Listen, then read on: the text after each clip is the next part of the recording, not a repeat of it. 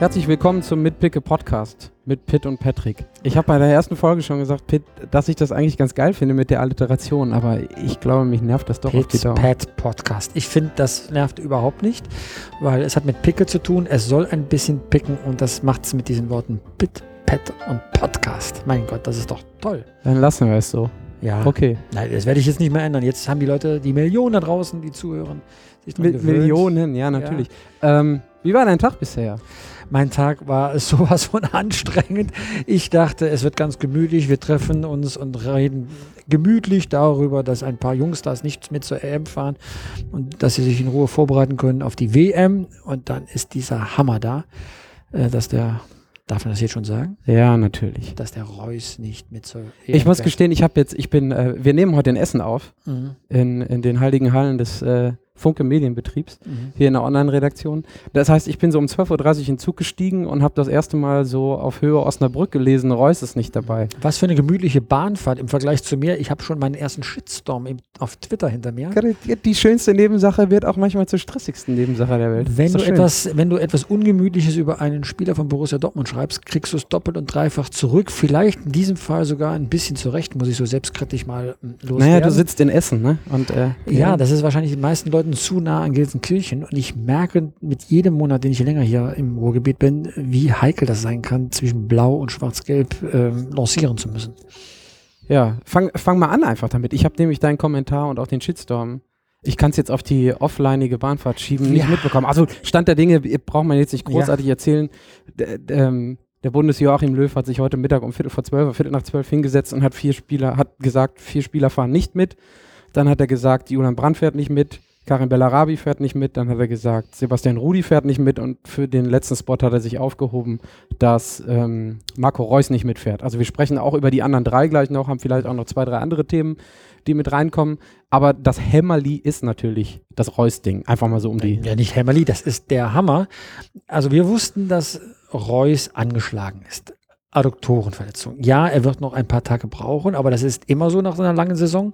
Auch Hummels ist noch angeschlagen, Schweinsteiger. Wir Die haben im das Übrigen- thematisiert. Genau, das sind im Übrigen die, über die diskutiert wurde die letzten Und man Tage. hat sogar ne? bei denen gesagt, Mensch, die dürfen sogar in den ersten zwei, ein, zwei Spielen ausfallen. Wir warten auf die, weil die entscheidenden Spiele kommen sowieso erst nach Siehe der Vorrunde. 2014 Schweinsteiger, ne? So, der kam zur Höchstform zur rechten Zeit, nämlich im Finale. Und das gleiche denkt man dann auch bei Reus, weil Adduktorenverletzung ist ja nichts Schlimmes. Und dann sagte der Bundestrainer einen Satz, der wird noch lange, lange nachhallen. Er kann nur geradeaus laufen. Hm. Ich habe irgendwo auch den Witz gelesen, äh, Micky Beisenherz hat das gesagt, ähm, dafür, hat- genau dafür hat man Odonko 2006 geholt, weil er nur geradeaus laufen kann. Ja gut, den einen Pass hat er, auch wenn er hinterher zugegeben hat, dass er nicht gesehen hat, wo der hingegangen Ja, ist. das ist er noch Fußballergefühl, aber dass der Reus trotz dieser doch vergleichsweise leichten Verletzung nicht mitfährt, das war schon Naja, man hat, man hat aber schon, äh, ich habe gerade noch mal auf die Videos geguckt, bisher gibt's, wo wir jetzt gerade so im, wir bewegen uns ja vielleicht so ein bisschen in, in verschwörungstheoretische äh, äh, Gefilde. Man hat ihn ja bisher nur auf dem Fahrrad gesehen bei der Nationalmannschaft in Ascona. Ne? Der ist Mhm. ja, der war weder auf dem Feld, noch hat er irgendwas mit dem Ball gemacht. So, und das fiel uns so Fahrrad richtig gefahren. auf, als wir jetzt Fotos rausgesucht haben. Es gab nur zwei Arten von Fotos. Einmal beim Fahrradfahren und in der Fitnesskabine, da hat er trainiert. Das hat der DFB gestern freiwillig veröffentlicht, also vor der Bekanntgabe. Und ähm, daran konnte man schon erkennen, da ist irgendetwas nicht in Ordnung. Wir haben die Zeichen nicht genau erkannt. Ich hätte niemals vermutet, dass die Verletzung so schwerwiegend ist, dass er nicht mitfährt. Die Frage, die ich mir tatsächlich stelle, und deswegen habe ich auch diesen Shitstorm, auch geerntet, ob er wirklich so für seinen Beruf lebt, weil Adduktorenverletzung, das äh, lässt immer Rückschlüsse auf das Training zu. Mich hat gewundert, als er vor ein paar Tagen bei uns in der Zeitung sagte, ich werde auch ohne Titel glücklich. So Wo hat er das gesagt? Das- Das in der Watz interessiert mich hat er das Ich habe es nicht gelesen. Das hat Nawatz gesagt. Und so redet ein Fußballer normalerweise gar nicht. Jeder Fußballer ist heiß auf Titel. Und dann na, vor allen Dingen, wenn er schon mal ein Turnier verpasst hat. Ne? so, und da habe ich nur einfach laut gedacht, wenn ich jemand, der richtig mit ganzem Herzen bei der Sache ist, ähm, der ist so hungrig auf Titel, der tut alles dann dafür, dass so eine Verletzung dann auch nicht chronisch wird. Und ähm, die geht offenbar schon ein bisschen länger. Auch das Pokalfinale mit über 120 Minuten gegen Bayern hat ihm dazu gesetzt. Irgendwie ist da noch mehr als nur eine Adduktorenverletzung, ob man die richtige Einstellung hat. Ich möchte das gar nicht so von außen beurteilen. Ich hatte nur ein paar kritische Gedanken geäußert und bin natürlich voll in die ausgestreckte Gerade der Dortmunder äh, Fanschaft gelaufen und habe mir wüste Beschimpfungen anhören müssen. Ja, vielleicht so direkt. Kein Fußballspieler wird sich freiwillig verletzen. Es ist halt passiert, dumm gelaufen. Ich bedauere es von ganzem Herzen, dass äh, Marco Reus nicht also zumindest, dabei man, ist. Ja? Zumindest wenn man sich die Szenen 2014 anguckt, also da war ja immer die ganze mhm. Zeit das Reus-Trikot auch dabei. Ähm, Standing in der Mannschaft kann es ja nicht sein. Und jetzt, jetzt gehe ich einfach mal diesen Pfad entlang, den du eigentlich jetzt gerade schon wieder beschwichtigend zumachen wolltest. Ist das so, dass man Yogi Löw dann die indirekten Äußerungen, also nicht, dass er jetzt zwingend in das Kona die Watz gelesen haben muss, aber diese Äußerungen mitbekommt und sagt, okay, ich habe zwei Leute, die auch 2014 schon beweisen konnten und Säulen der Mannschaft sind, die müssen unbedingt dabei sein, selbst wenn sie erst ab dem Achtelfinale vielleicht spielen können. Und dann habe ich so einen Reus, der, das sagt, das sagt man ja auch, ich bin jetzt nicht, verfolgt jetzt Dortmund nicht unbedingt so viel, der in großen Spielen auch gerne mal abtaucht, das, da lasse ich jetzt einfach mal so als These stehen, gepaart mit seiner Aussage, gepaart mit der Verletzung ist dann so, oh, wenn die zu dritt oder zu vierter Abend sitzen beim Vino, ähm, lass uns den Marco zu Hause lassen, da fehlen mir auch 2% Commitment und 98% Gesundheit. Es gibt drei Kriterien, wonach ein Bundestrainer im Wesentlichen seinen Kader zusammenstellt. Natürlich müssen alle Positionen gut und doppelt besetzt sein. Das ist ja das Wesentliche. Dann schaut er aber auch danach, ob jemand persönliche Klasse hat, der Mannschaft etwas zu geben, einen Mehrwert zu geben. Und dieser Mehrwert, der teilt sich dann zweimal damit es insgesamt drei sind. Einmal sportlich, bringt er das gewisse etwas sportlich mit. Das ist, glaube ich, Reus kann das. Das andere ist auch eine gewisse Mentalität. Bringt also gute Laune rein? Ist es leistungsfördernd? Hat er das Siegergehen? Und da weiß ich nicht, ob das immer bei jedem Spieler so ausgestattet ist, wie ich äh, mir das wünsche. Aber Kevin Großkreuz hat ja sportlich nicht alles mitgebracht, um Weltmeister zu werden, aber er hat gute Laune verbreitet. Und vielleicht war Reus an einer Stelle etwas äh, weniger committed. Ja, so kann man sagen. Ich weiß von einem Fall bei der WM 2006, ob Hitzelsberger mehr mitfährt oder Ernst. Mhm beide sportlich auf demselben Niveau, selbe Klasse. Und Bioff hat mir selbst gesagt, am Ende war ausschlaggebend, dass der Hitzeberger immer konstruktiv war, immer gute Laune war, gute Laune verbreitet hat und nicht wie ernst, selbstkritisch, manchmal mucksch. Das war für das Binnenklima in einer Mannschaft sehr, sehr entscheidend, weil die Jungs, die sind alle ausgewachsen und haben fünf Wochen miteinander bestenfalls zu verbringen. Da braucht man keine Stinkstiefel. Weiß ist kein Stinkstiefel, um Gottes Willen, nicht falsch verstehen, aber Vielleicht hat er etwas Zweifelndes und wenn man Europameister werden will, darf man nicht zweifeln. Ich, orakel, ich orakel mal so ein bisschen, was mir gerade spontan einfällt. Ist das ähm, das Ende von Marc Reus in der Nationalmannschaft? Es sei denn, wir werden Europameister, Yogi tritt zurück oder wir scheitern in der Vorrunde und er ist heute Geburtstag, er hat heute Geburtstag. Er hat sogar heute noch Geburtstag, ja. 27 Jahre. Also ich finde es schon Rückschlag, das zweite Turnier zu verpassen. Das äh, vorletzte, da war ja nun auch nur 112 Minuten, glaube ich, im Einsatz. Er wäre dann schon 29 bei der WM 2018. Ist das zu alt? Nein, auf gar keinen Fall. Er muss aber endlich mal loslegen und Titel gewinnen, weil auch da habe ich mal nachgeguckt. Es gibt große Stürmer in der Bundesliga, große Spieler, die in der Nationalmannschaft eine unveränderte Karriere haben. Mir fällt da Manny Burgsmüller ein, großer Spieler. Zeitlich bei mir out of range. Ja, ja mir fällt ähm, Roland Wohlfahrt ein, großer mhm. Bayern-Stürmer. Mhm. Und Michael Ballack, und ja, nie haben sie große Titel gewonnen. Äh, Ballack noch nicht mal international. Burgsmüller immerhin noch im Verein.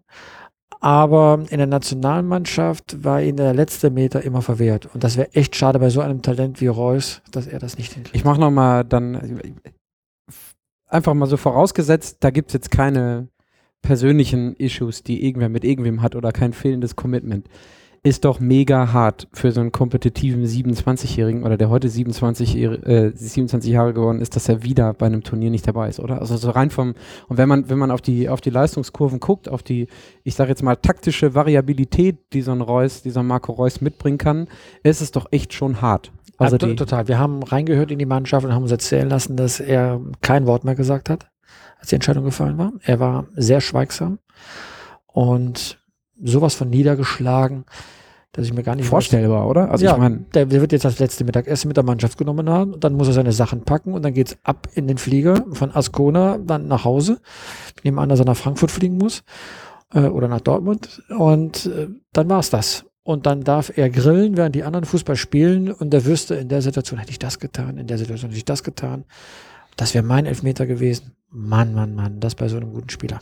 Was nimmt das qualitativ der Mannschaft? Mhm Die Mannschaft ist ohne Reus Weltmeister geworden. Das ist ja das Schöne. Ja, schon Leute gut, aber ausgleichen. Naja, also Schürle hat dann seinen großen Moment gehabt. Ob er den diesmal haben wird, nach der Saisonleistung beim VfL Wolfsburg, weiß ich nicht. Ja, kann ich ein Orakel aber wir werden das schon kompensieren. Also es sind schon andere Mannschaften Meister geworden, haben Pokale gewonnen, auch ohne Marco Reus, aber mit ihm mit Sicherheit wäre es nochmal eine andere Qualität gewesen. Ich bin in meinem sozialen Umfeld nicht als der allerempathischste Mensch auf Gottes guter Erde bekannt, aber ich finde es mir ja richtig, gar nicht vorstellen. Du gehst so nett mit mir um und provozierst mich die ganze Zeit zu gewagten Aussagen. Ich ja? finde es richtig dran. Den, den Shitstorm hast du zum Glück ja schon hinter dir, da brauche ich ja nichts mehr rauskitzeln, was man so irgendwie auf zweiter Schiene noch verwerten kann. Aber ich finde es richtig tragisch. Ich finde es echt richtig schade. Ja.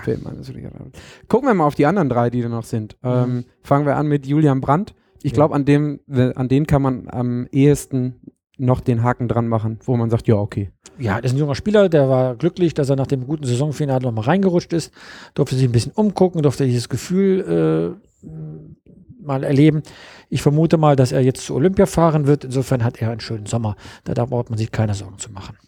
Olympia fängt genau an, wenn die WM vorbei ist, ne? 15. Juli. Ja, ein bisschen dauert es noch in den August hinein. Also, Ach so, okay, äh, okay. Ein paar Gut. Tage sind dann noch. Das heißt, er wird eine Vorbereitung machen, sowohl im Verein wie dann noch ein paar Tage, wenn er dann nominiert wird, mhm. bei der, bei dieser Mannschaft, die so ungefähr unter U21, U23 läuft da und wird dafür nach Rio fahren, statt nach Frankreich. Ich finde, das ist auch ein großes Gibt Erlebnis. auch Schlimmeres, ja. War ja vor mhm. zwei Jahren nicht dabei. War noch etwas zu jung. Dann nehme ich ähm, ähm, Sebastian Rudi. Finde ich eigentlich ich weiß gar nicht, ob du es mal in, in der letzten Folge gesagt hast, ist jetzt nicht so super überraschend. Auf der anderen Seite kann man auch argumentieren, ist jemand, der sich in so einem Mannschaftsgefüge komplett zurechtfindet, um es diplomatisch auszudrücken. Ja, der, der gewusst hätte, wo sein Platz ist und der so eine, so eine Positionsvariabilität mitbringt, oder? Ja, aber zum Bälle aufpumpen muss man ja niemanden mitbringen. Und mir wäre seine Rolle nicht gewesen. Äh, seine letzte Hoffnung war, dass er. Lukas Podolski muss auch nur CDs in der Kabine einlegen. Ja, aber er hat natürlich dann schon ein paar Sachen mehr geschafft mit der Nationalmannschaft. Also ja, so Mehrere Dutzend Länderspiele. Vielleicht hat er sogar ein paar Fähigkeiten mehr. Rudi hatten wir letztes Mal festgestellt, ist der Mann aus der Playstation, von dem ich nicht weiß, äh, warum er eigentlich mitspielt. Mhm. Ähm, das kann nur bedeuten, wenn er ihn nicht mitnimmt, dass äh, der Bundestrainer meint, dass er auf der rechten Seite ausgesorgt hat. Er braucht da keinen Spieler. Weil Philipp Lahm fehlt, dann hat er auch auf dieser Position niemand im Auge. Ich vermute mal Mustavi, um ein bisschen defensiver zu stehen. Womöglich tatsächlich Hövedes, was du, glaube ich, letztes Mal vermutet hast, dass mhm. er da zum Einsatz kommt auf der rechten Seite. Hm, da müssen wir mal abwarten. Ich bin mir da noch nicht ganz sicher, wie er da die rechte Seite gut besetzen möchte. Der vierte im Bunde ist Karim Bellarabi. Ja, das hat mich jetzt nicht gewundert, als ich das gelesen habe. Einfach deswegen, weil er ist ein toller, schneller Konterspieler und schnell und kontern wird Deutschland nicht spielen äh, können, weil sie werden ein Spiel machen. Und da glaube ich, ist nicht derjenige, den man anspielt, dass er den Ball hält und dass er den verteilt. Ist, kommt es nämlich auch nicht, dann hat man aber schon so einen. Okay, gut. Weil Bellarabi ja über die letzten zwei Jahre auch ziemlich konstant immer mit dabei war und von der Performance her jetzt nicht unbedingt der mit Abstand schlechteste war. So Nein, aber auch nicht mit Abstand der Beste. Also er hat kein Spiel gemacht, wo ich sage, hurra, gut, dass es den gibt in der Nationalmannschaft. Ja, okay. Wie, wie stellst du dir dann, also äh, ein Gedanke, der mir kam, als ich äh, gehört habe, Rudi nicht dabei, Bellarabi nicht mit dabei, ähm, wie sieht so eine rechte Seite dann aus? Du hattest das jetzt gerade schon gesagt. Also so ein, so ein Hövedes wird der fit gemacht und äh, man vertraut einfach darauf, dass der bis zum Finale sind es auch sieben Spiele komplett durchzieht und das akkurat hinbekommt und dann davor guckt man mal oder wie, wie sieht das aus? Also, also auf der rechten Seite sehe ich jetzt den Müller gesetzt, dass er über, eher über rechts kommt als durch die Mitte und weil er zwar nach hinten arbeitet, aber halt nicht so wie ein Verteidiger, braucht man schon einen sehr ähm, defensiv geschulten Menschen. Mhm. Das könnte dann äh, Mustavi sein. So war es ja dann auch über einige Spiele bei der WM, mhm. dass die eine Achse bilden. Dann kommt von Mustavi nicht viel offensiv, aber das muss es auch nicht, weil an der Stelle eben Müller steht. Jetzt weiß ich gar nicht, was wir in der letzten in der ersten Folge gesagt haben, ähm, du hattest da so die beste Aufstellung gegeben. Ich glaube, da war Reus aber auch nicht mit vorne dabei. Ne? Da Von meiner Mannschaft, die ich aufgestellt habe, fehlt kein einziger. Oha. Ich habe nur Wert darauf gelegt, dass es nicht die erste Elf sein kann, weil ich auch Spieler aufgestellt habe, ja. die noch nicht hundertprozentig beieinander sind. Hummels und Schweinsteiger mal exemplarisch genannt. Aber von denen, die ich genannt habe, ist keiner raus. es gibt ja, es gibt ja auch einen Grund, warum ich beispielsweise keine erste, beste, wie auch immer Elf getippt naja, habe. Also ich, ich sag, die Elf, die ich dann genannt habe, ist jetzt kein großes Geheimnis. Ja. Und ich glaube eher, um mich auch ein bisschen zu, zurückzunehmen, dass der Bundestrainer eine Variante hat, an die wir noch nicht denken, irgendetwas neu einstudiert hat, weil der Weltmeister wird analysiert von jedem Gegner. Mhm. Und wenn man genauso spielt und genauso agiert wie bei der WM, wird man aufs Kreuz gelegt. Deswegen wird er eine Komponente in der, in der Taktik drin haben, an die wir jetzt noch nicht denken. Das kann sich äußern in einer Person oder in einem Spielverhalten. Aber man wird doch nicht klassisch auftreten können, sonst wird man sehr schnell entlarvt. Da leitest du, leitest du, leitest du sehr schon, schön über an einer Position oder an einer Person. Ähm, die Gedanken zu den Leuten, die jetzt noch mit dabei geblieben sind, Sané oder Sahne, ähm, Weigel, auch so Leute, die, wo man sich jetzt wahrscheinlich auch nicht beschwert hätte, wenn sie nicht dabei gewesen wären. Sind das Leute, die dann die Luft atmen und mit dabei sind und gerne mal in der 78. Minute reinkommen, wenn mhm. äh, irgendwer anders sich bei einer 2-0-Führung äh, fertig gearbeitet hat? Also Sané ist ein wunderbarer Spieler. Erstmal vorweg. Weil. Ich bin, ich bin super froh, dass er dabei ist. Ich finde das total toll. Er hat das überraschende Element, was ja. Sonst ja. in der Mannschaft nur eigentlich Thomas Müller hat. Groß spielt immer sehr überschaubar, macht überraschende Pässe. Aber Özil hat das überraschende Moment, Müller hat das überraschende Moment. Und Sané, ich erinnere mich an das Schalke Auswärtsspiel in der Champions League bei Real Madrid, mhm. wie der junge, gestandene Profis wie Real Madrid, äh, von, wie von Real Madrid schwindelig gespielt hat. Das hat mir sehr gut gefallen. Das heißt, Atmosphäre, Drucksituationen machen ihm nichts aus. Er hat so ein leichtes Gemüt, was ihn, sag mal, dadurch äh, sich durchsetzen lässt. Ja, ist der Junge jetzt 19, 20 Jahre erst? Ja, oder? ja, sowas, ne? 20, ja. glaube ich, sogar, oder 19, 20 Jahre. Und ähm, deswegen finde ich, dass er als zusätzliche Waffe im Kader seine Berechtigung hat. Weigel ist das wunderbare Backup für das defensive Mittelfeld. Also für Schweinsteiger oder Kedira, das äh, ich finde großartig, wie er die Bälle verteilt, wie er Räume zumacht, ähm, finde ich auch sehr, sehr sinnvoll. Und Kimmich, äh, da habe ich eigentlich gedacht, dass er nicht mitfährt, weil er bei Bayern vor allem als Innenverteidiger eingesetzt worden ist. Und im Innenverteidiger, bei den Innenverteidigern sind wir gut gesetzt. Heißt für mich, dass er mit Hövedes zusammen das Backup dann für die Innenverteidigung genau das sein gleiche. sollte, wenn sich äh, Hövedes noch nicht fit wird oder mhm auch Boateng war ja nun lange außer Gefecht, wenn ihm da was passiert. Also, also spricht man bei einem Kimmich eher über die, die, in Anführungsstrichen, dritte Reihe, die dann dahinter steht, weil er auch die Flexibilität hat im ähm, defensiven Mittelfeld, falls da alles schief geht. Würde ich jetzt grundsätzlich so sagen, ja. Ich erinnere nur an Mustavi, der wurde sogar nachnominiert, als Reus ausfiel. Mhm. Und dann saßen wir alle da und wunderten uns, dass er in der Startformation ist. Ja. Also es gibt manchmal Karrieren bei so einem Turnier. Die erste Mannschaft wird nicht die Mannschaft sein, die das letzte Spiel bestreitet. Das ist bei jedem Turnier so. Äh, es gibt legendäre äh, Senkrechtstarter bei Weltmeisterschaften. Der größte 1974. Na, erinnerst du dich? Da hast du doch, glaube ich, 76? Äh, Entschuldigung, 74? 74. Da war man, nee, da hat mein Vater noch nicht mal daran gedacht, dass ich irgendwann um eine Achso, Weihnachtsbaum hättest du gerade schon, hättest schon gerade Abitur gemacht. Nee, nee, nee, nee, nee, nee, nee, so weit sind wir nicht. Nein, Rainer Bonhoff. Rainer Bonhoff äh, kam als äh, junger Dachs mit in den Kader und auf einmal war er gesetzt und wir erinnern uns, er hat sich auf der rechten Seite durchgesetzt und hat im Finale die Vorlage zu Gerd Müllers 2 zu 1 gegeben. Das war Was du Spieler, alles weißt. Nein, das muss ja, man natürlich wissen. Das muss man Wie alt warst du, 74? Da war ich... Alt genug? Fünf. Fünf? Genau. Da Noch Erinnerungen? Ja, da habe ich meine ersten Reportagen geschrieben über die deutsche Mannschaft. Nein, da habe ich Bilder gesammelt, die nicht von Panini waren, sondern glaube ich von Bergmann. Ich weiß es nicht mehr so genau. Aber Steht, das hat es ja letztes Mal auch schon gesagt. Aber da, eigentlich hast du schon wieder, äh, ohne dass wir uns abgesprochen haben, eine super vor, thematische Vorlage gegeben. Die Mannschaft, die anfängt, ist nicht die, die hinterher Europameister wird. Jogi Löw hatte irgendwann gesagt, er sieht das Ganze so ein bisschen als äh, Spiel mit zwei Mannschaften, die er im Auge haben muss. Einmal bis zum Achtelfinale und einmal ab dem Achtelfinale, weil bis zum Achtelfinale davon auszugehen ist, dass man gegen Mannschaften spielt, die nicht unbedingt viel Interesse daran haben, gegen den Weltmeister das Spiel zu machen und ab dem Achtelfinale dann auf Gegner treffen kann, äh, wo man, äh, wo man vielleicht mal ein bisschen mehr Räume hat. So, ist das, trägt der Kader dem Rechnung oder siehst du das überhaupt genauso? Ja, die Saison trägt dem Rechnung, äh, äh, sag mal, sorgt dafür. Da kommen Spieler, die über 50 Pflichtspiele in der Saison gemacht haben. Mhm. Völlig ausgelaugt und sehen sich wieder hurra, wir sind Weltmeister und jetzt wollen wir Europameister werden. Aber der Körper macht noch nicht mit. Also muss man erstmal in Schwung kommen. Und um in Schwung zu kommen, hat man, wie jetzt die Nationalmannschaft, genau zwei Testspiele. Gegen die Slowakei und wie der Auftritt war, haben wir gesehen. 1 zu 3, trotz des Wassers, klar. Mhm. Ganz furchtbar. Und jetzt am Samstag in Gelsenkirchen gegen Ungarn. Das war's. Die Vorrunde dient nur dazu, erstens dass kein Unfall passiert, dass man nicht plötzlich zwei Spiele verliert und ist ja, raus. Ja. Das ist schon großen Mannschaften passiert und daran auch Italien als Weltmeister. Mhm. Man kommt in Schwung, man sieht, welcher Spieler mit der Belastung gut fertig geworden ist, wer hat sich auskuriert, wer hat schon wieder Kraft gesammelt, wer hat wieder Lust, Fußball zu spielen, ist nicht überspielt. Und so wird punktuell die ein oder andere äh, Position ausgetauscht. Wichtig ist, dass die Achse steht. Und dann drängen sich Leute in den Vordergrund, an die vorher niemand gedacht haben, weil die plötzlich so einen Hype haben. Ich nenne nur mal das Beispiel Christoph Kramer, plötzlich steht er im Endspiel. Mhm. Ja? Mhm. Klar, Kedira hätte normalerweise gespielt, ist ausgefallen, aber an Kramer als Ersatz hätten wir ja nun wirklich nee, nicht gedacht. Nee, nee.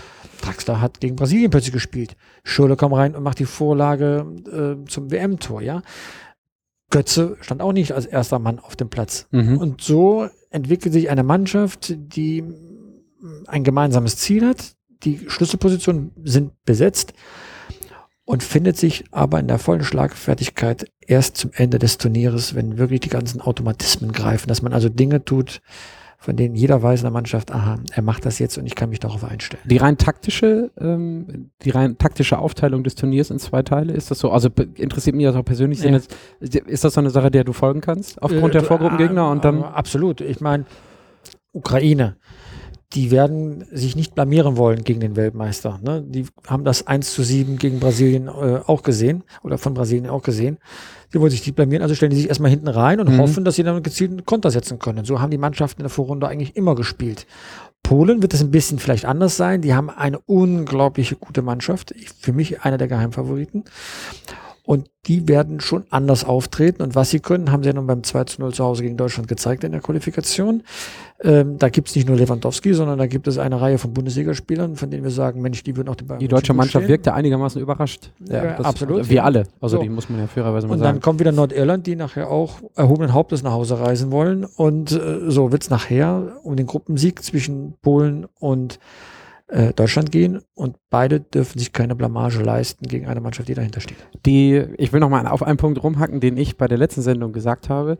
Das äh, Unterwasserspiel in Augsburg wurde ja in der Dreierkette bestritten. Mhm. War das so, ja, okay, das probieren wir aus, weil wir sowieso sechs oder sieben Mal wechseln und Testspiel. gucken? Es rein Testspiel. Testspiel. Ne? Viererkette kann die Mannschaft, Dreierkette kann sie nicht. Mhm. Also muss man das einmal testen, um irgendwann den Hebel umsetzen zu können. Also ich lasse mich jetzt heute mal festnageln, wenn Deutschland am ersten Spiel gegen Ukraine mit einer Dreierkette spielt, dann werde ich eine Rolle äh, Klopapier fressen, weil dann hätte, würde ich jetzt so von Haus aus nicht rechnen. Ja, Rolle Klopapier ist hart, vierlagiges. Aber langsam bin ich ein bisschen nervös, muss ich sagen, wenn das so kaum sein sollte. Klopapier schmeckt nicht lecker. nee, nee. Kannst ja, also du kannst irgendwelche Ingredienzen nehmen, hast ja irgendwie einen Ketchup noch zu Hause. Ach so. Das kannst du machen. Ich möchte nochmal, weil du das gerade sagtest, was mich auch interessiert, ähm, was hast du denn geschrieben und wofür hast du Gegenwind gekriegt? Also wie war die Twitter-Reaktion? Na, ich habe ein bisschen seine Einstellung kritisiert, dass er nicht genug Titelhunger hat aufgrund des Interviews. Und das fanden die Leute halt unpassend, äh, weil es jetzt für sie ein großes Drama ist nein, es ist kein großes Drama. Ein Drama ist es, wenn ein Baby stirbt, weil die Grenze nicht offen ist. Ähm, ein, da ist ein Spieler, der kann jetzt nicht zu einer Europameisterschaft. Der kriegt weiterhin sein Gehalt. Er ist eigentlich gesund. Ihm geht es gut. Er muss jetzt nur gerade einen kleinen Karriererückschritt überwinden. Deswegen ist es für mich kein Drama, sondern in unserer kleinen Fußballwelt vielleicht ein Schock, aber Drama sieht nochmal anders aus. Und da war die Empathie bei den Fans von Borussia Dortmund ein bisschen größer für, äh, für Reus und ich war das gute Ventil, da auch die Wut über diesen Gedanken äh, loszuwerden. Ich kann aber nichts dafür, dass der völlig, un, völlig uneigennützig ist sich zur Verfügung gestellt. Ja, nicht ganz uneigennützig, aber ich hatte auch keine große Wahl. also. es, es, es, kam dir den Blitz und den, na gut, okay. Ja. Das kann man dann machen. Dann reiten wir noch mal kurz auf Hummels und Schweinsteiger rum. Ist genau das, was gesagt wurde. Die braucht man nicht im ersten und auch nicht im zweiten Spiel, aber aufgrund ihrer Persönlichkeiten und aufgrund dessen, dass dann ab dem Achtelfinale vielleicht oder dem Viertelfinale eine Achse dastehen muss mhm. von Leuten, die alles reinwerfen, ist es okay, dass man sagt, die nimmt man mit und hofft darauf, ja, dass bei Hummels, Hummels sehe ich jetzt nochmal differenzierter. Dem täte es schon ganz gut, gegen einfache Gegner erstmal Sicherheit zu kriegen. Er ja. ist so ein Spieler, der braucht auch ein bisschen Anlauf, um in Form zu kommen.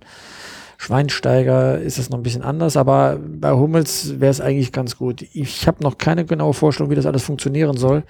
Womöglich kommt er nicht in Form, womöglich kommt er nicht in einen Schweinsteiger oder Hummels, wie meinst du? Hummels jetzt, Hummels. Ähm, dass wir uns nachher wundern. Bei Schweinsteiger, da bin ich sicher, äh, der weiß jetzt, wie es geht, weil er das letzte Mal gemacht hat. Den werden wir ab dem Viertelfinale in einer wunderbaren Verfassung sehen. Das ist das so, mit wehenden Fahnen auf einem Schlachtross, so wie er es dann in Brasilien zu Ende gefochten hat. Oder? So, so ungefähr, auf jeden Fall mit, äh, ich weiß nicht, mit der Fahne, auf jeden Fall mit dem Schwert wird er dem Gegner schon zeigen, was da Sache ist.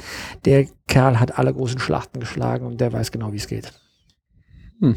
Okay, ich bin, ich bin bei Schweinsteiger echt äh, unentschieden. Also ich meine, ich hatte das aber letztes Mal schon gesagt, ich finde wenn er, wenn er fit wird, finde ich super, weil er äh, auf jeden Fall noch genügend Reserven im Tank hat. Mhm. Also wenn der, wenn der Körper hält, dann muss er keinen ausgelaugten Kadaver durch die Gegend schleppen, weil er halt genügend äh, Zeit zum Ausruhen hatte. Auch eine. Sache, die ich im Übrigen bei, bei Boateng sehe. Und, äh, er ist ja nicht mehr der Schnellste, sondern er macht halt die genialen Pässe und äh, darauf muss man warten. Und äh, er ist der Stratege in dieser Mannschaft. Man muss nur aufpassen, dass man vor lauter Strategen auch noch ein paar Leute hat, die den Rasen fressen und äh, die Dinge umsetzen. Deutsche Tugenden, ich schmeiß hier wieder die Plattitüden rein. So ja, deutsche Tugenden, die haben wir ja so nicht mehr. Vielleicht bräuchten wir die an einer oder anderen Stelle. Bei Bayern München hat man sich die deutsche Tugend ja mit Vidal eingekauft, mhm. weil es in der mhm. Mannschaft selbst nicht mehr so vorhanden war. Mhm. Aber ich habe eine relativ einfache Auffassung. Wenn gar nichts mehr geht, kommt Müller. Okay, ja gut, mit dem kann man immer rechnen, mit dem muss man immer rechnen. Man darf ihn nur nicht auswechseln oder auf die doofe Idee kommen, ihn nicht aufzustellen. Dann, äh, ja, macht man was falsch. Also wir haben noch ein bisschen, in Ascona gibt es noch ein paar Tage und dann, wo fährt die Mannschaft danach hin? Ich weiß gar nicht, wo das, wo das also Camp ist da. In Gelsenkirchen ist erstmal ähm, noch das kleine Ach ja, Testspiel natürlich. gegen Ungarn ja. mit einem deutschen Trainer, mit Stork, mit einem deutschen Co-Trainer, Andreas Möller. Und Andi Möller ist da. Ja, ja. Da sieht man mal wieder. Ja, okay. So, und das wird deswegen interessant. Wir hatten schon mal ein letztes Länderspiel gegen Ungarn. Da war damals Trainer von Ungarn Lothar Matthäus. Mhm, der hatte mhm. nichts Besseres zu tun, als in Kaiserslautern Rudi Völlers Mannschaft zu schlagen. Ja. Ähm, jetzt sind die Ungarn sogar viel besser. Das ist die erste Qualifikation seit, seit vielen Jahren. Ich glaube, genau seit 1978 für ein großes Turnier. Krass. Ähm, da darf man was erwarten, aber auch nicht zu viel von den Ungarn. Die sind froh, dass sie dabei sind. Aber es ist auch ein schönes Wiedersehen mit Bernd Stock. Der kommt ja hier aus der Gegend. Ähm, ich glaube, Herrn habe ich gelernt, kommt er. Dann freut man sich auf ein Wiedersehen und wir haben auch ein Interview mit ihm geführt, das wir am Samstag veröffentlichen werden. Am Samstag, okay, mhm. gut. Erwartest du irgendwelche Erkenntnisse aus dem Testspiel noch? Ich glaube, die wichtigste Erkenntnis wäre, dass alle unverletzt bleiben. Ja. Und dass alle, sag mal, nochmal ein bisschen Sicherheit kriegen. Wen würdest du gerne sehen? Bei dem Testspiel? Also einfach nur um. Also nach der also ja, vom letzten von Augsburg würde ich gerne Manuel Neuer sehen. Ja. Weil es ist für ihn ja auch ein Heimspiel quasi. Er kommt von Schalke, deswegen steht er auch. Kriegt er wieder da. aufs Dach, oder? Ja, das glaube ich nicht. Ich glaube, das ist schon einer. Hat inzwischen hat er auch mehr Bayern-Spieler als Schalke-Spieler gemacht in seiner Karriere. Insofern ist er Ja, Ultra Bayer, war aber, aber, trotzdem nur auf Schalke. Ne? Ja, also, aber ich glaube, das ist inzwischen auch ausgesöhnt und er hat ja auch immer noch einen persönlichen Bezug zu Schalke, wie ja, er mir erzählt hat. Absolut. Und äh, ich würde gerne Hövedes sehen, einfach auch fürs Publikum wäre das ganz nett. Aber am meisten bin ich gespannt, wie das Publikum jetzt auf Gomez reagiert. Das ist unser Sturmführer und der muss vorne die Tore schießen.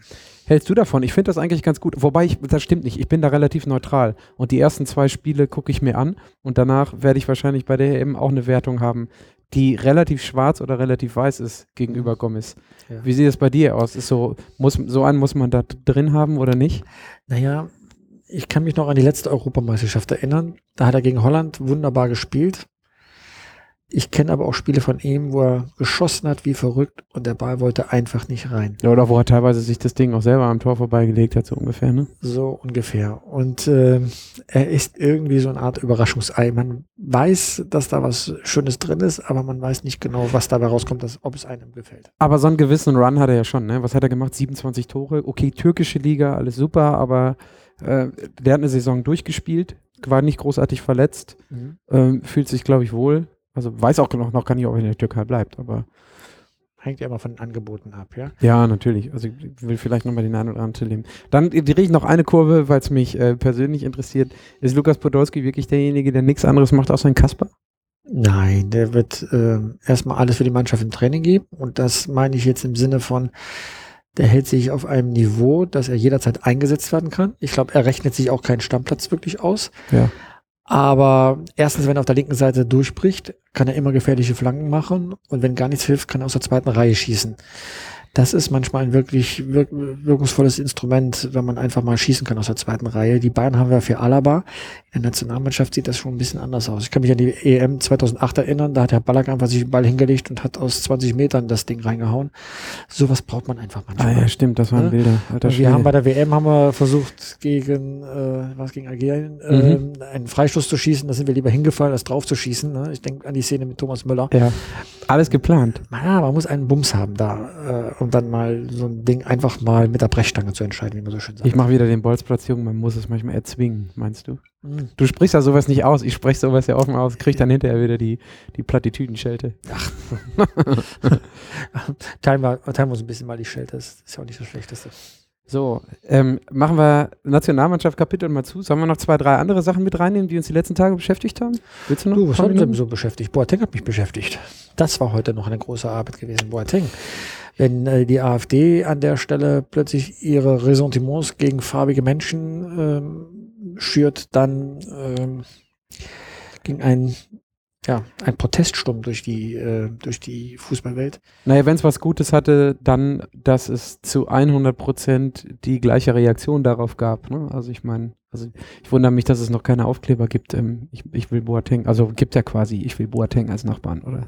Also ich Höwe, das hat doch, ich glaube, du hattest das sogar gerepostet. Höwe, das hat doch, hat doch alles dazu gesagt. Wenn man, wenn man Europa und oder Weltmeister werden will, dann braucht man Nachbarn wie ihn. Das war doch auf sportlicher. Und das war, das hat mich wirklich gerührt, ja, dass ein Spieler so etwas sagt. Das hat Höwe das sehr, sehr gut gemacht. Nee, mich stört da noch was anderes.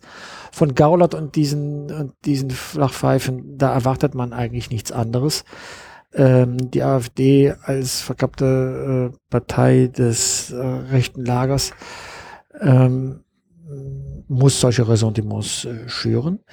Vielmehr beschäftigt mich dann auch die Entschuldigungsplattitüden gibt, äh, dass gängiges Boateng, Muster. Hm? Ja, dass Boateng ein gutes Beispiel für Integration sei. Ich sag mal, was ist denn das für ein Schwachsinn? Boateng ist Deutscher ich meine, der muss nicht integriert sein, der ist Teil unserer Gesellschaft. Der hat nur vielleicht eine andere Hautfarbe als du oder ich. Oder er könnte sagen, ich habe eine andere Hautfarbe. Aber das ist doch kein gutes Beispiel für Integration, sondern das ist ein, ist ein einer deutscher Staatsbürger. Der ist auch nicht in irgendeiner Weise hier eingebürgert worden. Das wusste er nicht. Er hat eine deutsche Mutter. Und, äh, und an der Stelle sehe ich einfach, und das sagt er heute auch in unserem Interview, äh, dass es schon überraschend ist, auf welch schleichenden Faden der Rassismus in unserer Gesellschaft immer noch umherwandelt. Ja. Und wenn ich mir eines auf die Fahne gesetzt habe, was ein bisschen über den Sport hinausgeht, dass ich diese Dinge beim Namen nennen möchte und immer vehement dagegen eintreten werde, dass Menschen hier ihre ähm, sag mal, ihre Ängste meinen, anderen Menschen ausleben zu können. Ist, auf der anderen Seite finde ich es gut von jemandem wie, wie Boateng selber, der auf solche Dinge ja extrem beruhigt und, also ich will jetzt nicht sachlich reagiert sagen, aber angemessen reagiert und dann nicht komplett auch nochmal draufhaut. Ne? Also das hat mich auch sehr überrascht, wie kühl er damit umgegangen wird. Ich ja. wäre an seiner Stelle Fuchsteufelswild gewesen. Vielleicht war er das auch, aber er hat es nicht gezeigt damit hat er diesen äh, Leuten da rund um Gauland und Petri und wie dieses Gesocks heißt, ähm, einfach dann auch mal ein Stoppschild aufgestellt. Ihr könnt mir nichts anhaben. Ähm, die Plakataktion äh, sei mein Nachbar im Stadion. Mhm. Das sind einfach die richtigen Antworten da drauf. Genau, und, die, die, die gab es ja durchweg. Genau, genau, die das. Ja, genau, die ich, ich bewundere ihn dafür, wie ruhig er geblieben ist. Ich glaube, ich wäre an seiner Stelle nicht so ruhig geblieben. Ja, ich finde es auch super. Ähm, ein anderes sportliches Thema, also ein rein sportliches Thema nehmen wir noch mit, weil wir noch ein paar Minuten, ein paar Minuten will ich noch. Ähm, ich, ich, hatte vorher gesagt, äh, sollen wir über das Champions League Finale reden? Und du meintest, ja, ist ja schon so lange her. Ähm, macht eigentlich nicht mehr so viel Sinn. Ähm, und dann hast du als Gegenvorschlag gemacht, lass uns doch mal lieber darüber reden, dass alle sagen, die Engländer kriegen weiß ich wie viele Millionen und wir haben so krasse Transfers in diesem Sommer, aber rein auf europäischer Ebene, wenn man sich die Cup-Verteilung der letzten Jahre anguckt, sind die Spanier das Nonplusultra. Und es sieht jetzt auch gerade nicht so aus, als wenn sich das ändert. Und äh, lass uns doch mal da vielleicht mal einen Fokus drauf werfen. Und ich gebe dir komplett recht, ich finde das Thema super interessant. Und äh, letztens Interview gesehen, ich glaube in der Zeit war es mit diesem, ich weiß gar nicht mehr den Namen von dem guten Menschen, ein Fußballphilosoph aus Südamerika, aus Mexiko oder war das, der sagte ähm, frei, ähm, äh, frei nachzitiert, Geld ist nicht unbedingt Qualität oder man kann auch mit viel Geld äh, wenig qualitative Dinge kaufen, die dann ganz schäbig aussehen. Es gab eine Zeit, wenn deutsche Mannschaften gegen spanische Mannschaften spielten. Ich rede jetzt so von den 70er oder vielleicht eher noch 80er Jahren. Da hat man die Spanier gar nicht ernst genommen. Zumindest nicht, was die Nationalmannschaft betraf, weil Madrid gegen Barcelona hat immer zu Spannungen innerhalb der Mannschaft geführt und damit äh, war auch die Leistung nicht top. Irgendwas hat sich da geändert. Barcelona war phasenweise natürlich gut unter Johann Cruyff, Real Madrid war immer wieder mal gut, aber dass das so konstant auf diesem hohen Level ist mit diesen beiden herausragenden Fußballspielern, ähm, Ronaldo und Messi, das ist schon ungewöhnlich, weil das Niveau kann man nicht nur an diesen beiden Spielern festmachen, sondern die ganze Mannschaft hat ja dieses Niveau. Mhm. Ja, jetzt kann man sagen, die haben auch unglaublich äh, Verschuldung in, äh, in Kauf genommen, um die bezahlen zu können. Ja, das stimmt auch. Das sind astronomische Summen, da kann allenfalls Bayern München auch nur ansatzweise mithalten. Aber das Niveau, das taktische Niveau ist so außerordentlich. Wenn Liverpool da nicht noch die Wende geschafft hätte gegen, gegen Villarreal, wären vier Mannschaften in den beiden Europacup-Endspielen dieses mhm. Jahr gewesen. Seit drei Jahren gibt es konsequenterweise nur spanische Europacup. Wobei ich gestehen muss, ich war, ich war in Liverpool, habe mir das Spiel gegen Villarreal angeguckt und in dem Fall war Villarreal relativ ängstlich äh, und taktisch ja in der Defensive. Ist ja keine Spitzenmannschaft der spanischen Liga, ja. Ja, das stimmt. Aber wie cool hat denn Sevilla das runtergespielt und dann nochmal zurückgeschlagen, nachdem sie zur Halbzeit zurückgelegen haben gegen Liverpool. Atletico hätte es genauso verdient gehabt, von der Klasse her wie Real Madrid. Ich meine, immerhin hat äh, Atletico Barcelona rausgeworfen, immerhin haben sie Bayern München mhm. rausgeworfen. Mhm. Und Elfmeterschießen, das ist ja nun wirklich äh, blöd für die. Aber zu der Vereinsgeschichte gehört es halt in letzter Sekunde immer abgefangen zu werden. Ja. Ich nehme ich nehm dann nochmal den Rückschluss auf die, auf die Engländer. Jetzt geht, ähm, mhm. Guardiola geht dahin, ähm, Jürgen Klopp ist schon da. Ich weiß jetzt nicht, ich muss gestehen, so, so sehr beobachte ich den englischen Fußball nicht. Wer, wer da sonst noch so trainermäßig jetzt in die nächsten Jahre rumrödelt.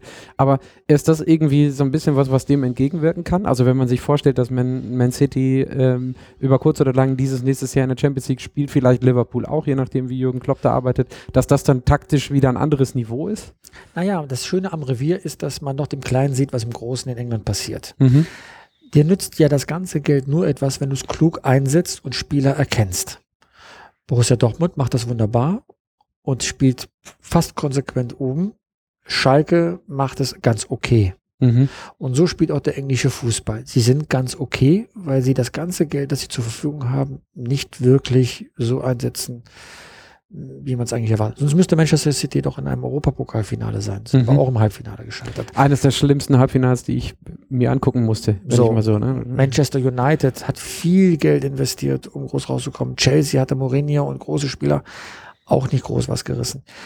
Also auch mit Van Raal hat Manchester United dann nicht den Erfolg gehabt. Deswegen muss man mal abwarten, ob Mourinho tatsächlich mehr, mal mehr leistet als, als Van Raal und mhm. ob er das da schafft. Traust du es ihm dazu? Also ich finde, der Nimbus ist so ein bisschen gebrochen und nee. er wirkte mir zu, zuletzt bei Chelsea ein bisschen zu sehr zu trotzig. Ja, wenn Wie man. So ein weinerliches bisschen, Kind, so ein bisschen irgendwie. Ja, er war halt enttäuscht. Er ist ein Trainer, der lebt sehr von dieser, fast schon von seinem symbiotischen Verhältnis mit den Spielern. Und wenn da drei Spieler waren, die an seinem Stuhl ständig gesägt haben, dann war er auch persönlich beleidigt, ja. Und. Finde ich unprofessionell, muss ich jetzt hier einfach mal so ja, fürs Protokoll. Kann man, mhm. kann man so sehen, aber er bekam das Ruder nicht mehr rumgerissen ja. und hat sich entlassen lassen, ist ein, sowieso ein reicher Mann, dann war er noch ein bisschen reicher mhm. und jetzt hat er wieder einen der Top-Clubs und kann seinen Rachefeldzug gegen Chelsea dann wunderbar äh, ausstaffieren. Er darf, wie es wohl so heißt, eine Milliarde investieren, das sind natürlich blödsinnige Summen, aber Juhu. er wird die Mannschaft schon so ausstatten, äh, dass auch Guardiola bei Manchester City äh, schon wie ein armer Junge aussieht. Wo, wir den, wo du gerade den Transfer Wahnsinn dieses Sommers, der zu erwarten ist, den irgendwie alle voraussagen, ähm, ansprichst. Wie viele Transfers über 100 Millionen haben wir im Laufe des Sommers? Boah, ich glaube gar nicht. Über 100 Millionen ist schon eine, schon eine Ansage. Ich glaube, so viel werden es dann nicht werden. Mm, Ronaldo hat gerade ein Treuebekenntnis abgelegt. Messi muss jetzt seinen Steuerprozess äh, mhm. erfolgreich bestehen. Mhm. Das sind so unglaubliche äh, Kategorien. Wenn Bale auf die Insel gehen würde, dann würde die Summe relativ schnell geknackt werden. Okay, ansonsten sind wir eher in Anführungsstrichen nur so zwischen 70 und 90 oder 60 und 80, wenn man so auf Aubameyang ja, und so guckt. Ja, die Tran äh, Trendwende passiert äh, ganz woanders, dass für gute Spieler, aber keine Weltklasse-Spieler schon Summen von 30, 40 Millionen bezahlt mhm. wird, ja. Mhm. Also den, den, Spieler Sanchez, den Bayern München geholt hat, ja, 35, 35 Millionen. Ja.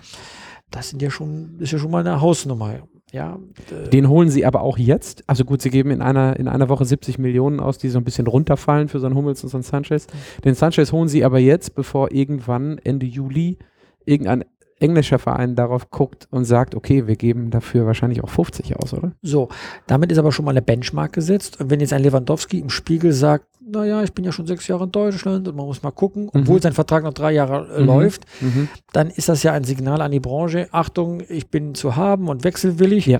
Und dann müssen sich die Vereine verständigen und für, nur für den Fall, dass Bayern gesprächsbereit es ist, gibt da keine 100 Millionen. Ja. Also Lewandowski ist so ein Spieler, der wird locker die 100 Millionen knacken, ja. weil der halt in jeder Liga seine 30 Gehst du davon aus, dass wir einen 100 Millionen Transfer haben, um auf meine Ausgangsfrage zurückzukommen? Ja, ich weiß noch nicht welchen. Ja, ja, gut. Nee, darauf hätte ich dich jetzt nicht festgehalten. Ich glaube nicht, dass Neymar wird ja auch immer aber eher Lewandowski als, als Aubameyang, aber mhm. Äh, vielleicht scheut Bayern München auch das Risiko, weil immerhin ähm, muss der Ancelotti auch eine Mannschaft vorfinden, von der er ja, Rummenigge gesagt ja, für, für ähm, äh, Monsieur Lewandowski gibt es keinerlei Schmerzgrenze. Ja. Okay, warten wir es ab, ob das wirklich so ist. Ja. Vielleicht nicht dieses Jahr, dann vielleicht nächstes Jahr. Vertrag bis 2019, glaube ich. Ne? Was die Stürmer betrifft, ist Bayern München sehr, sehr gesprächsbereit in all den Jahrzehnten gewesen, obwohl diese Spieler mhm. große Leistung gebracht haben. Lewandowski ist echt nochmal ein anderer. Ich, anderer ich wollte gerade sagen, Lewandowski ist für mich aber rein so vom, vom, vom Musterprofi her sein, auch wenn er vielleicht äh, in Dortmund war es ja das letzte Jahr so gesagt hat, er möchte eigentlich ganz gerne weg.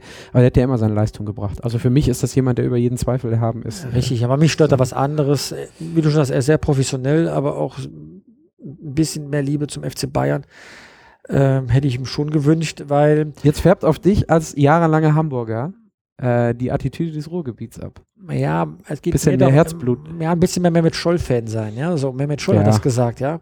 Das ist doch eine kuriose Situation. Der Götze sagt, ich bekenne mich zum FC Bayern, möchte bleiben, den mhm. schickt Bayern München weg. Mhm. Der Lewandowski sagt, ich möchte mal gucken, ob da nicht woanders und so. Und das sagt Bayern München, nein, du gehst aber nicht. Mhm. Das ist doch tatsächlich mm, eine Kultur, an die wir uns jetzt noch gewöhnen müssen. Ich bin an der Stelle Fußballromantiker und denke mir, Mensch, Lewandowski, du hast eine schöne Zeit bei Bayern München, du hast da noch eine Aufgabe offen, du musst nämlich äh, Champions League-Sieger werden. Ja. Es reicht ja schon, wenn der Trainer geht und das nicht zu Ende bringt. Warum du jetzt auch? Aber es ist sehr professionell, dass er sagt, ich möchte Spaß haben, ich möchte Geld verdienen, außerdem habe ich eine Frau, die dafür sorgt, dass ich mich gesund ernähre. Mhm. Alles gut. Mhm absolute Megastars in Polen, die beiden. Ah, zu Recht. Er, sie genauso wie er auch. Das Sixpack von ihm macht mich auch ein bisschen neidisch. Macht dich neidisch. Hast du nicht so ein Sixpack? Ähm, Doch, im Kühlschrank, ne? Ja, das Problem ist, das Problem ist, ich arbeite, ich habe eins, aber nicht so eins, weil selbst wenn ich so eins hätte, wäre mein monatliches und jährliches Salär nicht annähernd daran. Ja, aber also es gibt für mich keine rein monetäre Motivation genügt, das zu, das zu tun. Ja, ja, aber mit unserem Waschbärbauch können wir auch ganz gut. Waschbärbäuche gehen auch, ja. Ganz genau. Super. Ähm, ja, lassen wir es für heute gut sein. Ne? Waschbärbäuche sind eine gute Sache, um vom Äther hier runter zu gehen. Ähm, wir gucken mal, ob wir noch eine machen diese Woche. Mhm. Entscheiden wir beide spontan. Ne? Machen wir mal, gucken wir mal, wer da noch rausfällt aus der Mannschaft. Ich muss mich mal erkundigen, ob man überhaupt nachmelden darf. Das sicherlich, oder? Ja, okay. ich glaube nicht. Beim Handball war ich ganz verwundert. Da kamen die Spieler noch während des Turniers zur EM und haben dann entscheidende Tore geworfen.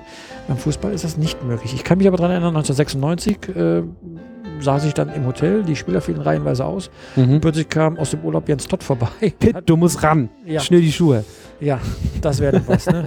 Ja, ja, ja. Wo, wo, du, wo du es gerade ansprichst, bevor wir dann weg sind, was wäre, wer wäre, achso, der hängt natürlich immer, hängt natürlich immer davon ab, wer ausfällt, aber ja gut, lassen wir das für heute. Dann gucken wir mal, dass über die Woche so bitte so viel Spannendes passiert, dass wir uns nochmal zusammensetzen können. So machen wir das. So, dann war es das für heute. Okay. Vielen Dank fürs Zuhören. Ja, danke für deine äh, Aufmerksamkeit. Tschüss. Bye. Tschüss.